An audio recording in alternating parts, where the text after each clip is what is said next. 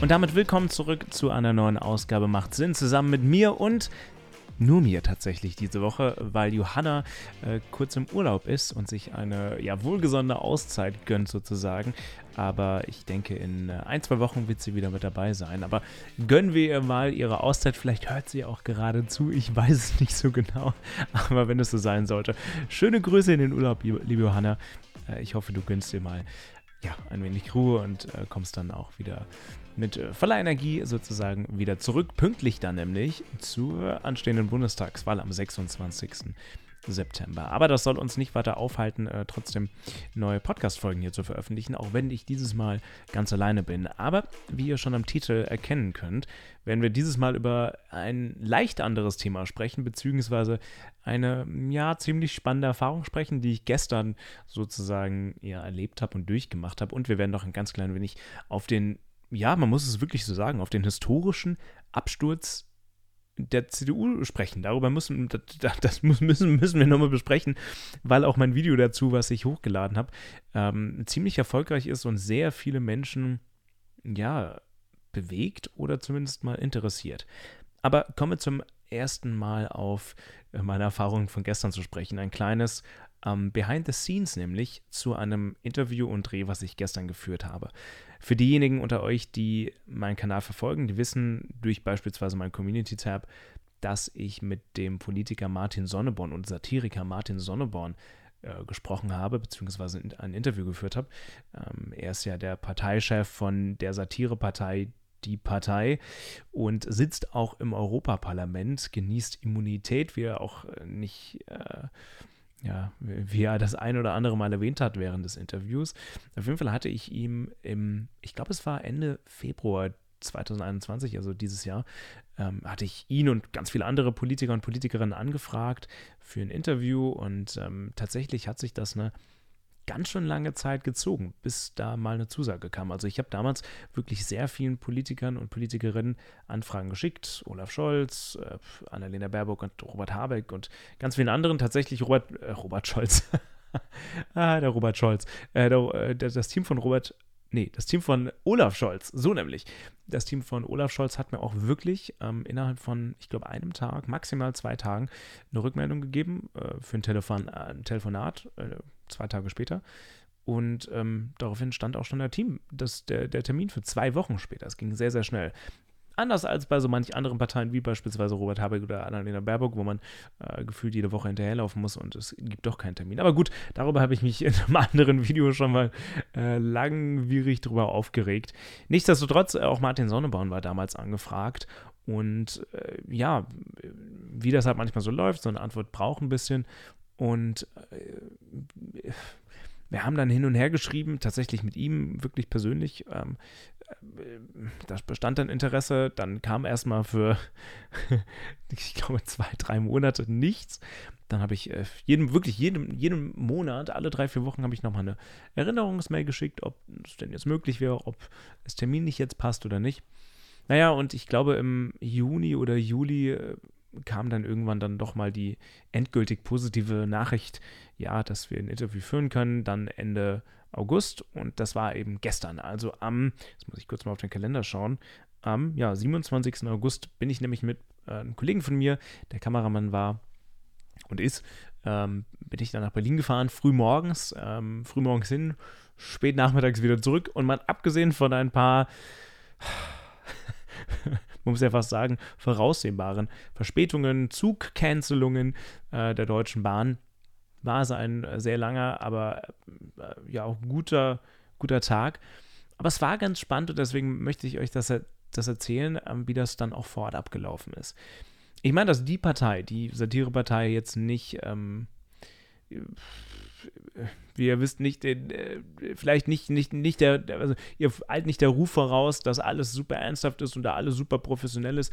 Ich glaube, das liegt auf der Hand, aber auf jeden Fall war der Termin in der neuen Parteizentrale oder zumindest in der Parteizentrale in Berlin-Kreuzberg. Da sind wir erstmal hin und das ist jetzt auch nicht, muss man, darf man sich nicht vorstellen, wenn man da so hingeht äh, wie im Regierungsviertel oder wie in der SPD-CDU-Parteizentrale. Tatsächlich war es auch ganz in der Nähe vom Cottbusser Tor, dem einen oder anderen oder der einen oder anderen wird das jetzt schon ein kleines Image vielleicht in den Kopf geben. Auf jeden Fall sind wir dort dann hin und das war ähm, ein ehemals besetztes Haus, also auch sehr links alles.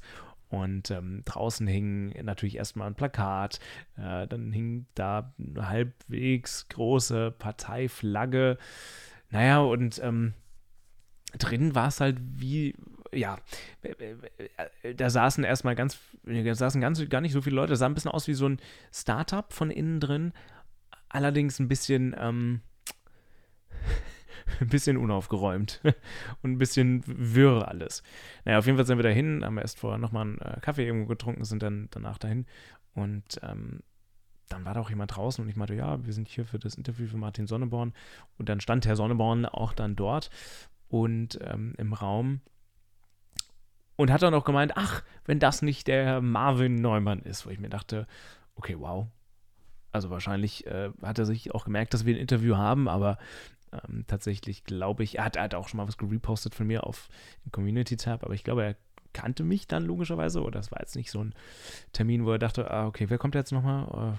Uh, okay, ja, machen wir schnell. Ähm, das war dann in dem Sinne ein bisschen überraschend für mich. Ähm, und dann sind wir da rein und das Erste, was mir aufgefallen ist tatsächlich, es war wie so ein, muss man vielleicht auch noch kurz erklären, es war wie so ein Schlauch. Gebäude, Schlauchraum. Also es fing vorne an, da war da erstmal ein Tisch, saßen zwei, drei Leute an so einem PC und dann ging es halt durch, dann kam äh, ein weiterer Raum äh, gerade durch, das war dann die Bar.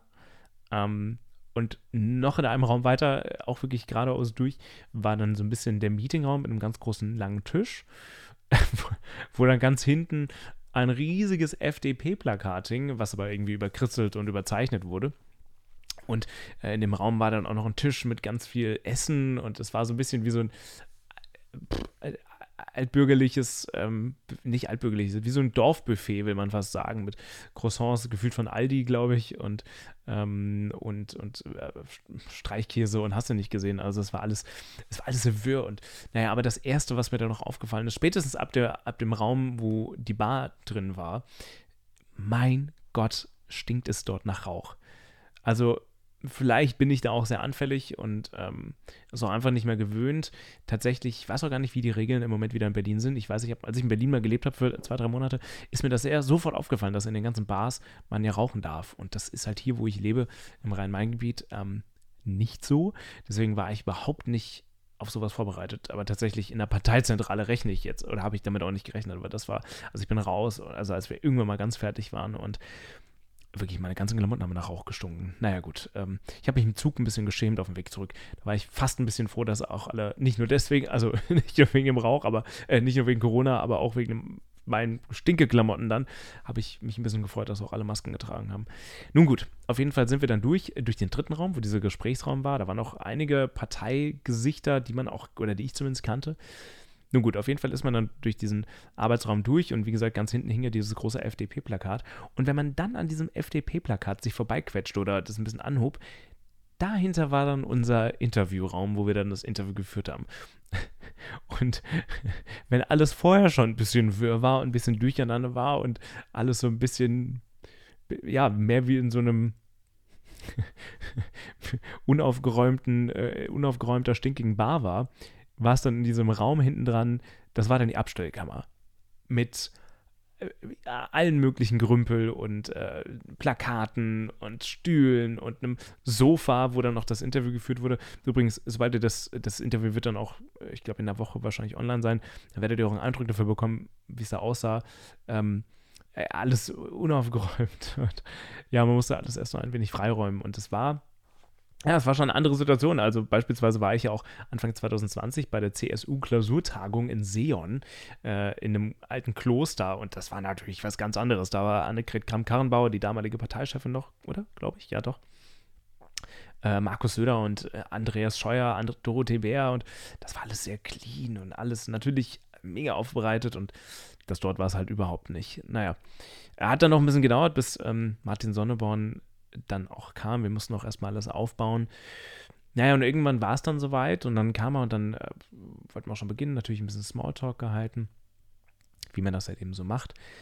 Und ähm, ja, dann hat es begonnen und dann ähm, ja, war man, glaube ich, eine Minute im Gespräch, noch nicht mehr, dann klingelte das Telefon Und dann ähm, musste er dann doch erstmal wieder für 15 Minuten, woraus dann ungefähr 30 Minuten wurden, er nochmal kurz verschwinden. War auch in Ordnung. Ich, wir hatten auch Zeit, aber dann äh, hat sich das Interview erst nochmal nach hinten verschoben. Dann haben wir da erstmal gewartet. Der Rauch hat sich in unseren Klamotten weiter abgesetzt, muss man sagen.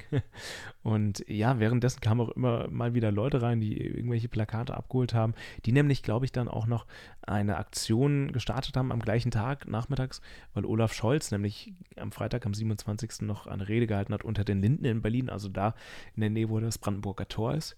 Und da musste dann erstmal alles rausgeholt werden, Plakate rausgeholt werden. Da ist man dann so ein bisschen über die Stative gefallen. Also, äh, ja, auch alles, alles so ein bisschen ungeplant, aber nicht unfreundlich, aber alles so, ähm, ja, passierte alles irgendwie. Naja, und auf jeden Fall war dann irgend, war es dann irgendwann soweit. Martin Sonneborn kam dann, hat sich dann auch ein bisschen mehr Zeit genommen, beziehungsweise ich habe dann einfach das Interview geführt und äh, er hat ja, wir sollten eigentlich drei, dreiviertel Stunde früher beginnen und äh, das, ähm, deswegen dachte ich mir, na gut, dann kann ich auch überziehen. Ähm, auf jeden Fall war das Interview sehr, sehr spannend. Ihr werdet es ja dann auch sehen. Ähm, ich habe tatsächlich versucht, was heißt ihn aus der Reserve zu locken, aber ich habe zum Beispiel mit ihm auch über das Thema Afghanistan gesprochen und das äh, eines kann ich ja schon mal verraten. Martin Sonneborn meinte dann im Gespräch auch äh, mit einer gehörigen Portion, einer großen, großen Portion Sarkasmus, Ironie, ja, aus unserer Sicht, oder also nicht, ich zitiere ihn jetzt nicht, ihr werdet es dann im Interview hören, das ist mehr der Wortlaut, aber ähm, nagelt mich nicht auf diese Wortwahl fest. Ähm, er meinte dann, ja, da muss man das, äh, das, das Land halt eben platt machen. Und ich meine, wenn ihr unsere vorherige Ausgabe gehört habt ähm, mit der äh, geflüchteten Afghanen, die ja jetzt in Deutschland lebt, wenn ich, hört, hört mal unbedingt rein. Danke übrigens auch für die ganzen Zuhörerinnen und Zuhörer und vielleicht auch diejenigen, diejenigen, die jetzt neu mit dabei sind. Aber wenn man sich das anhört, ich, mein, ich meinte auch zu ihm, glaube ich, zwei, drei Mal, ja, aber das ist doch ein Thema, also da hat Satire gerade, glaube ich, nichts verloren. Und ich wollte halt von ihm wirklich mal wissen, ich wollte von ihm wissen, warum, also, warum er sowas sagt. Warum er, wie er sowas sagen kann. Und was dann wirklich die wahre Position da hinten dran ist. Denn ich versuche, also, was ich immer versuche bei solchen Interviews ist meistens die gegenteilige Haltung von meinem Interviewpartner einzunehmen. Oder ähm, die, gegenteilige, ja, die gegenteilige Position anzunehmen, da ich schon der Meinung bin, dass es sonst nicht langweilig wird, aber ich glaube, es macht es einfach spannender, ja. Also wenn ich mit, ähm, mit Christian Lindner spreche, dann würde ich eher eine Position annehmen bei manchen Punkten, die vielleicht eher der Linken entsprechen, weil das natürlich sein dann absolutes Gegenteil ist. Nicht, weil ich das selbst vertrete, aber einfach, weil man die andere Person dann so, finde ich, mehr aus der Reserve locken kann. Das habe ich bei ihm auch versucht, weil ich wirklich ernsthaft wissen wollte, was dann hinter solchen Aussagen, Aussagen stecken, Aussagen wie dieser, aber auch anderen Aussagen. Und ich glaube, das habe ich dann in dem Moment auch geschafft, weil ich dann zwei, dreimal so ein bisschen darauf beharrt habe und dann auch ernsthafte Antworten dazu kamen. Tatsächlich hatte ich das Gefühl, das hat aber auch selbst gesagt, dass er in dem Thema nicht absolut 100% bewandert ist, aber mir ging es vor allem darum herauszufinden, was vielleicht auch schon seit 20 Jahren versucht wird herauszufinden, seitdem die Partei die Partei gibt, was dann eigentlich wirklich hinter der Satire steckt, wenn, angenommen, ich meine, die Partei hat unfassbar viele Wählerinnen und Wähler, was ist, wenn die denn wirklich mal so an die Macht kommen? Was machen sie dann wirklich? Was ist dann die wahre, also würden sie alles umsetzen, würden sie alles so umsetzen, wie sie es wirklich auch mit einer gehörigen Portion Sarkasmus und Ironie, würden sie das wirklich alles so umsetzen? Auch die Frage habe ich ihm übrigens gestellt. Seine Antwort darauf ähm, seht ihr dann natürlich im Interview, kleiner Teaser an der Stelle. Aber das habe ich so ein bisschen versucht. Mal abgesehen davon, ähm, das Interview war eigentlich ganz spannend. Kleine Details übrigens mal, oder kleines Hintergrundgespräch daran. Man hat sich äh, im Gespräch gesiezt ähm, und dann äh, sozusagen im anderen um Umfeld geduzt. Mir wäre beides recht gewesen, sage ich mal, beziehungsweise ich hätte auch im Interview geduzt. Ich finde das ähm, nicht schlimm. Ich wurde auch schon mal bei einem anderen Interview gefragt, warum ich Philipp Amthor geduzt, äh, geduzt habe und Christian Lindner nicht. Tatsächlich find, bin ich da ähm, ganz bei Thilo Jung zum Beispiel der ja auch seinen Interviewpartner duzt. Und ich finde, es nimmt ähm, so eine Barriere weg. Es macht es fürs Gespräch irgendwie pers persönlicher und vielleicht dann als Interviewer, als Journalist, aber da müsste ich mir dann doch, also ich bin da nicht 100% von überzeugt, aber ich glaube schon, dass es das, das einfacher macht, dass der andere sich auf die Fragen eines selbst einlässt und vielleicht das eine oder andere verrät, was er sonst nicht verraten hätte. Auf der anderen Seite macht es natürlich als Interviewer es auch einfacher, kritischer zu sein oder zumindest denkt, ich habe den Eindruck, dass es dann einfach ist, kritischer zu sein, weil man dann nicht, nicht so den persönlichen Bezug hat. Auf der anderen Seite, ähm, ich kenne ihn nicht. Und ähm, wenn man sich duzt vorher, hat das für mich persönlich eigentlich gar keinen Einfluss auf das Interview danach. Ich kenne ihn nicht, also ich habe nichts äh, sozusagen zu verlieren, wenn ich ihm kritische Fragen stelle. Was ich übrigens spannend fand, fand war auch, danach haben wir auch über Olaf Scholz gesprochen weil er auch ähm, erzählt hat, dass er und seine Partei da ein paar spannende Details äh, ausgegraben haben äh, und jetzt publizieren. Übrigens, was das genau ist, das werdet ihr dann wahrscheinlich noch in der Öffentlichkeit erfahren, wenn das dann große Wellen schlägt. Wenn nicht, hört, hört, hört ihr es dann im Interview. Aber auf jeden Fall meinte er danach zu mir, weil ich zu ihm meinte, äh, ja, ich habe auch mit Olaf Scholz das Gespräch geführt, habe auch über Wirecard und Cum-Ex gesprochen. Und da meinte er dann, übrigens, falls ihr gerade einen Zug vorbeifahren hört, äh, ich hoffe, er ist gleich vorbei, da meinte er dann, auch oh, Respekt das, äh, das, das ist gut. Das ist gut, dass du das gefragt hast. Also scheinbar hat er es nicht erwartet oder ähm, scheinbar hat er auch die Erfahrung gemacht, dass vielleicht andere Journalisten äh, wie Olaf Scholz vielleicht nicht danach fragen. Nun gut, auf jeden Fall war das Interview dann vorbei. Ähm, irgendwann, ich glaube nach 40, 45 Minuten und äh, war, ich fand persönlich ein gutes Interview. Ähm, ich bin, glaube ich, mit meiner Leistung ganz zufrieden, äh, weil ich finde ich gut, kritisch nachgefragt habe. Also ich habe am Anfang, als ich mit Philipp Amthor mal Anfang 2021 gesprochen habe, habe ich äh, einiges an Kritik bekommen, dass das nicht kritisch genug war und ich würde da auch zustimmen. Da hätte ich bei der einen oder anderen Frage durchaus mehr nachhaken sollen und müssen. Aber gut, so lernt man, so lerne ich dazu und ähm, ich glaube, das ist mir bei dem Interview ganz gut gelungen. Und ähm, ja, auf, auf, jeden Fall danach war noch eine weitere skurrile Szene. Ich meine, wir waren immer noch, also der, Rauchgestank ähm, hat sich in der Zwischenzeit auch schon richtig eingesetzt. Der war da nicht nur äh, in den Klamotten, sondern irgendwann noch in den Haaren. Kennt jeder, glaube ich, der mal irgendwo auf einer Party war, wo geraucht wird. Die Haare stinken dann irgendwie am meisten. Naja, wie man auch sage, auf jeden Fall war es danach noch ein bisschen skurril, denn wir haben erstmal alles zusammengebaut und Martin Sonneborn hatte dann noch ein anderes Interview, kurz danach ein Hörinterview, also ein, ein Radiointerview mit einer Uni oder von einem Unisender oder sowas und wir haben nur ja, währenddessen zugehört und äh, weil wir es auch nur, weil wir immer noch hinter diesem großen FDP-Plakat waren, äh, ihr erinnert euch und auf der anderen Seite waren die dann, war Martin Sonneborn und der Interviewer. Und da, da, hätte ich auch eine Frage an euch, beziehungsweise vielleicht einen kleinen Gedankengang. Und zwar, wir haben es ja nur gehört und der Interview, äh, der Interviewer hat dann auch gesagt, ja, wir wollen auch hier jetzt nicht groß über Politik sprechen. Ähm, äh, wir wollen sie als Person kennenlernen, aber das soll hier auch kein, kein Werbepodcast sein, nur für die Partei oder für die Person. Und da habe ich mich dann gefragt und habe das auch zu äh, Markus, dem Kameramann, gesagt, ja, aber was ist es denn sonst? Also wenn du einen Politiker interviewst ähm, und ihm vielleicht keine politischen und kritischen Fragen stellst, mh, hm, was ist denn sonst als dann nur positives Reinforcement und Werbung? Ähm, und ich, ich bin, glaube ich, überzeugt davon, das auch wirklich so zu sehen, aber vielleicht äh, seht ihr das auch anders. Äh, kann man auch Interviews mit Politikern und Politikerinnen führen, in, in welchen man keine kritischen Fragen stellt, wo man den Politiker, die Politikerin als Person kennenlernen möchte, äh, kann man das machen, ohne dass es nur Werbung ist, also positive Werbung ist?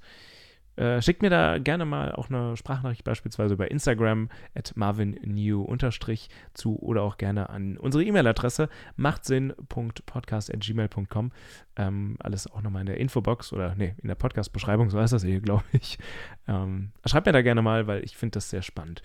Nun gut, auf jeden Fall ähm, war das Interview vorbei. Ähm, nee, war es noch nicht weil die waren mitten in ihrem Interview und wir, wir waren fertig mit dem Zusammenräumen, sind dann hinter das große FDP-Plakat gekommen und haben dann gesehen, oh, die sitzen ja da alle im Stuhlkreis. Also nicht nur Martin Sonneborn unter Interview, sondern irgendwie sechs, sieben andere von der Partei noch und wir kamen da gar nicht durch. Äh, das war dann so eine richtig doofe Situation, weil wir mussten da durch, wir mussten auch unseren Zug bekommen und ähm, haben uns dann da durchgezwängt. Wir wollten eigentlich warten, weil dieser Interview hat immer so eine Pause gemacht, weil ich glaube, das wird halt dann so, kommt das Interview, dann kommt Musik, dann kommt wieder das Interview, dann kommt Musik und hat immer so diese Pausen schon eingebaut vor Ort.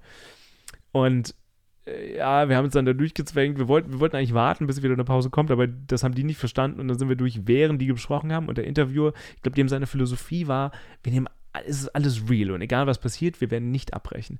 So, dann sind wir da durch und dann meinte der Interviewer, ah ja, und hier sind noch zwei YouTuber, äh, die jetzt noch hier durch wollen. Und dann sind wir da durch. Ich musste an diesem Interviewer vorbei, der sein Mikrofon dann gehalten hat und meinte, und der Interviewer meinte dann zu mir, so und jetzt äh, hast du auch noch die Chance, die Chance, du kannst jetzt noch Leute grüßen. Und ich dachte mir so, ähm, nein. und ich meinte dann auch, ich habe ins Mikrofon gesagt, nein, danke. Weil mir war das irgendwie ein bisschen so also ich fand das, vielleicht kam es ein bisschen unfreundlich rüber, ich weiß es nicht. Äh, tatsächlich war es mir aber auch sehr unangenehm, weil ich wusste nicht, was das für ein Sender war. Ähm, ich wusste nicht, kennt der mich? Ähm, will ich dann jetzt in diesem Beitrag mit Martin Sonneborn erkannt werden, weil auch seine Introduction von mir, von uns war einfach nur hier noch zwei YouTuber. Und angenommen, er wüsste, wer ich bin, ähm, oder angenommen, durch diesen O-Ton wüsste man dann, wer ich bin, wo ich dann irgendwelche Leute grüße, ähm, habe ich mir nur kurz gedacht, naja, ich werde auch jetzt nicht irgendwie in Verbindung gebracht werden, ähm, als YouTuber bei der Partei, die Partei abzuhängen, weil ich ja da war für ein kritisches Interview mit Martin Sonneborn und nicht für ähm, irgendeine Werbung oder sowas. Deswegen ähm, war mir das in dem Moment sehr unangenehm tatsächlich und habe dann einfach gesagt, nein, danke und bin dann noch weitergegangen. Ähm, ja, naja, wie dem auch sei, auf jeden Fall, dann sind wir auch irgendwann raus und dann haben wir unser, unser Taxi geholt und äh, ich glaube 20 Minuten später kam dann Martin Sonneborn auch nochmal raus und meinte dann zu mir, zu uns, ähm, dein Interview oder euer Interview war das deutlich weniger skurrile Interview des heutigen Tages. Weil er ihm auch nicht so ganz klar war, was in diesem Interview mit dem ähm, Radiomenschen, was, was genau das sollte, glaube ich. Aber hat dann noch kurz mit uns Smalltalk gehalten, hat sich noch, ähm, äh, wollte noch wissen, was wir dann arbeiten, wie ich mich finanziere und ähm, war sehr freundlich. Tatsächlich meinte Markus, ähm, weil ich meinte auch zu Markus, ja, das war jetzt ja, noch nett, wenn man das so sagen kann von ihm, dass er nochmal rauskam. Da meinte Markus auch zu mir, ja, der weiß aber auch, dass das noch geschnitten werden muss, das Interview. Und da hat er natürlich recht, ne? Also all solche Sachen. Ähm, darauf, ja, das darf man nicht vergessen. Also ähm, das ist genau wie auch unser Uber-Fahrer oder bei Uber ähm, setzen, glaube ich zumindest, die Fahrer auch sehr aufs Trinkgeld und tatsächlich geben die sich auch wirklich Mühe dann. Und ich habe so ein bisschen das Gefühl, das ist bei manchen Politikern ganz ähnlich tatsächlich. Naja, aber das wollte ich euch mal erzählen, weil ich finde, also das war mal eine ganz andere Erfahrung. Also allein die, also allein die Location war schon wirklich, wirklich skurril. Ähm, ja, da, also da, ich, ich, bin abends nach Hause und ich, hab, ich musste sofort duschen. Also ich glaube, das wäre bei manch anderer Partei nicht passiert. So, das zu meiner kleinen Erfahrung, kleine Story ähm, zum Interview mit Martin Sonneborn. Und jetzt müssen wir nochmal ganz kurz eingehen auf die CDU. Falls ihr mein Video gesehen habt, dann wisst ihr, dass die CDU mal in den ersten 15 Jahren nach, der, ja, nach dem Zweiten Weltkrieg dass die Union mal bei über 50 Prozent stand in der Bundestagswahl und mal die absolute Mehrheit bekommen hat. Und jetzt bei der neuesten ähm, Politbarometer-Umfrage, kurz vor der Wahl, stehen sie gerade mal, ich glaube, bei 22 Prozent, gleich auf mit der SPD übrigens, die momentan wirklich wieder aufholt. Ähm, aber gut, ist, schauen wir mal, was am Wahltag passiert. Aber wenn man sich mal anschaut, wie stark die CDU, CSU gesunken ist, dann ist das wirklich historisch schlecht. Und ich habe das auch so in meinem Titel benannt, habe auch darüber nachgedacht, kann man das so nennen? Ich glaube, ich habe das Video genannt, äh, CDU und Laschet stützen historisch ab. Und ich habe darüber nachgedacht, ob ich einfach nur schreiben soll, stützen ab. Aber sie stützen tatsächlich ja historisch ab. So schlecht, wie sie jetzt da standen, standen sie ähm, noch nicht mal da, kurz vor Corona. Ähm, denn zu der Zeit waren sie auch schon bei, ich glaube, nur 26, 27 Prozent. Ähm, huch, da greift man mal in die Seitentasche seiner Couch, wo man gerade sitzt und findet ganz viele Zettel. naja, auf jeden Fall. Ich habe überlegt, ob ich das wirklich so nennen kann und habe es dann aber, habe mich dafür entschieden, weil es einfach so ist. Und ich bin wirklich, wirklich gespannt darauf, was bei der Bundestagswahl rauskommt. Denn ich bin auch davon überzeugt, das hat jemand auch in meine Kommentare geschrieben, die CDU, CSU, das sollte man nicht unterschätzen. Das sind, und auch SPD, das sind Parteien mit sehr viel Geld, mit sehr viel Budget, auch was Wahlwerbung betrifft. Und ich glaube, man darf das ja nicht unterschätzen, welche Werbemaschine da noch angeschmissen wird. Denn man selbst, ich ja auch, man lebt ja sehr in so einer Internetbubble. Was man aber nicht vergessen darf, ist, dass erstens die Mehrzahl der Wähler zur Bundestagswahl sehr alt sind, deutlich älter sind als die Jüngeren und dass natürlich diese Menschen auch vergleichsweise deutlich seltener online unterwegs sind und vieles, was Rezo zum Beispiel hat ein neues Video gemacht, wo er mehrere Parteien aufgegriffen und zerstört hat wieder. Sorry, das bekommen die halt einfach nicht mit. Also viele ältere Menschen. Das bekommen sie halt einfach nicht mit. Da kann dann auch, da kann Rezo drei, vier Millionen Aufrufe drauf haben, ist egal. Also nicht egal, aber es ist für diese Zielgruppe, die wichtig ist für die Union, ist es egal. Es ist nicht wichtig. Und ich glaube, das darf man nicht unterschätzen. Auf der anderen Seite, das, was man ja übrigens auch schon bei vielen linken Parteien sieht, also SPD, wenn man SPD, also ich ordne jetzt mal die SPD links ein, einfach mal for the sake of it, äh, Grüne, Linke und ganz viele andere Parteien. Es gibt so unfassbar viele linke Parteien, die sich immer ein bisschen schwer getan haben, sich zusammenzutun was die andere politische Richtung eher weniger hatte. Aber wenn man jetzt mal überlegt, wie viele konservative, rechtere Parteien es gibt, dann kann man da langsam aber sicher auch eine ähnliche Tendenz, wie ich finde zumindest, erkennen. Ein Beispiel dafür wären auch die Freien Wähler.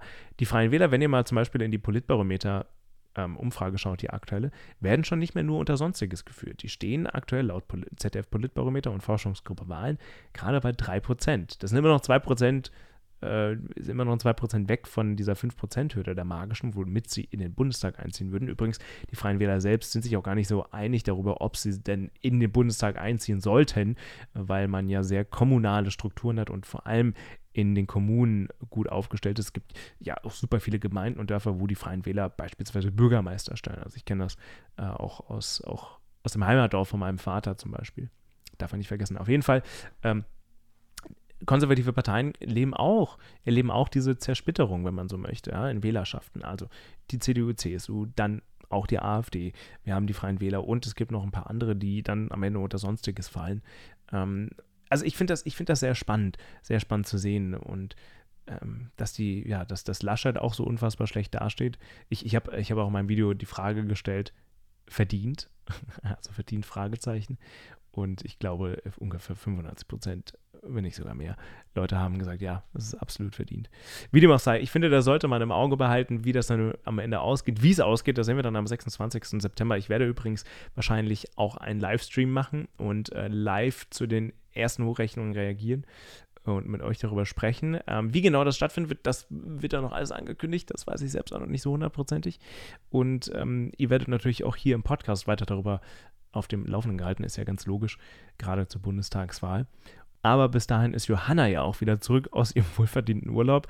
Grüße gehen raus, Johanna. Und das soll es erstmal für diese kleine Mini-Ausgabe von Macht Sinn gewesen sein an diesem Sonntag oder Montag oder Dienstag oder wann auch immer ihr das hier hört. Wir hören uns dann nächste Woche wieder. Und falls ihr übrigens Themenvorschläge habt, falls ihr mal äh, über etwas sprechen möchtet, was euch bewegt, dann schreibt uns das gerne oder schreibt mir das gerne an machtsinn.podcast.gmail.com. Übrigens, mich würde auch eure, ich, ich, weiß, ich weiß übrigens gar nicht, wie, wie ihr das Interview aufgefasst habt, ähm, vor, also das äh, aus der vorherigen Ausgabe. Falls euch das auch so bewegt hat oder falls da Dinge gibt, ähm, wo ihr sagt, wow, das hätte ich nicht gedacht, oder auch falls euch das total klar war und vielleicht wir da auch, ähm, vielleicht, weiß ich nicht, besser, besser darüber hätten Bescheid wissen müssen, schreibt uns das auch gerne. Also gerade zum Interview bin ich, bin ich sehr auf Reaktionen gespannt ja, schreibt uns das gerne und ansonsten hören wir uns nächste Woche wieder. Das war's mit einer kleinen Mini-Ausgabe, nur mit mir, Marvin und macht Sinn. Bis zum nächsten Mal und bis dann.